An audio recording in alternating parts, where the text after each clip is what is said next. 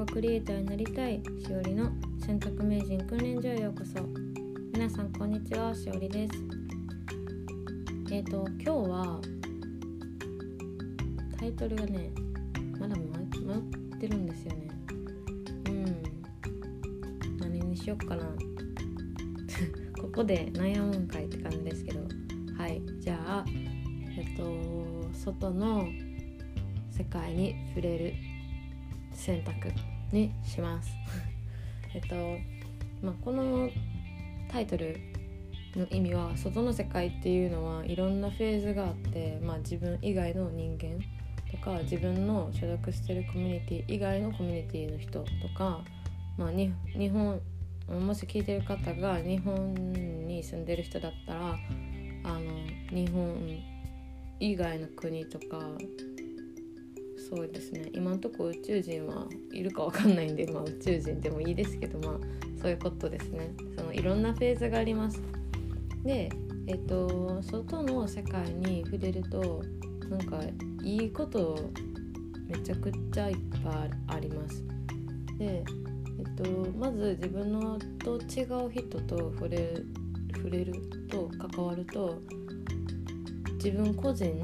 としてあの自分の特徴が分かりますで特徴はどうやって見つけるかっていうと、まあ、あの話してる中であの会話の中でなんか「えー、そんな風に考えてるんや」とか「えー、そんな考えないやろ」みたいなちょっと自分の意見と違うなみたいなことを聞いた時にあの自分の意見がはっきり理解っていう認識できますよね。でとまあ自分の所属してるコミュニティと別のコミュニティに所属してる人と関わるっていうのは、えっと、自分の所属してたコミュニティがなんかいかになんか、まあ、マジョリティじゃなかったかみたいなのを知れるかなって思います。っていうのも私がなんかうん東京来て結構ね言われるのはなんかうん特徴的じゃないですけど変わってるとか独特とかなんかそういうことを言われる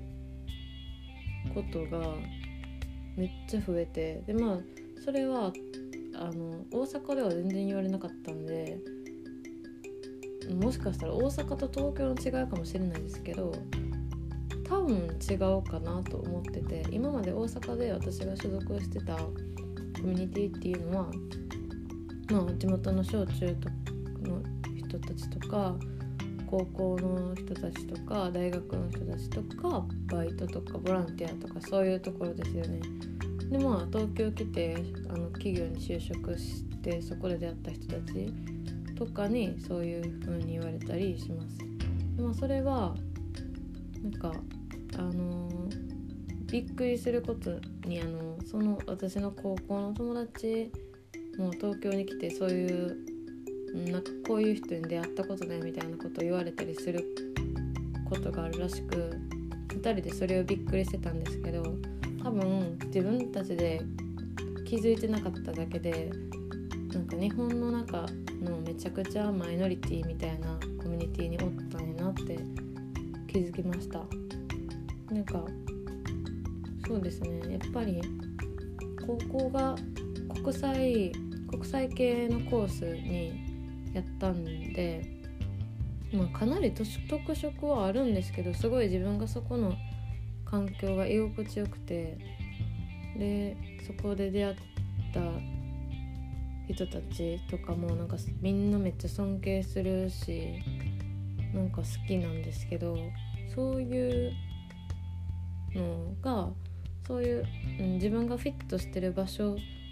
で当たり前に感じるけど当たり前じゃなかったんだねだなって気づきました。でえっとまあ私はまあ日本生まれ育ちの日本人なんですけどえっと海外に海外の文化にあの触れることが好きでなんで好きかっていうとまあ理由は2つあって1個はあの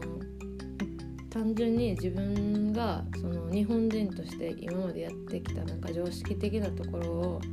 なんかぶっ壊されるんでそれが面白いなって思います。なんか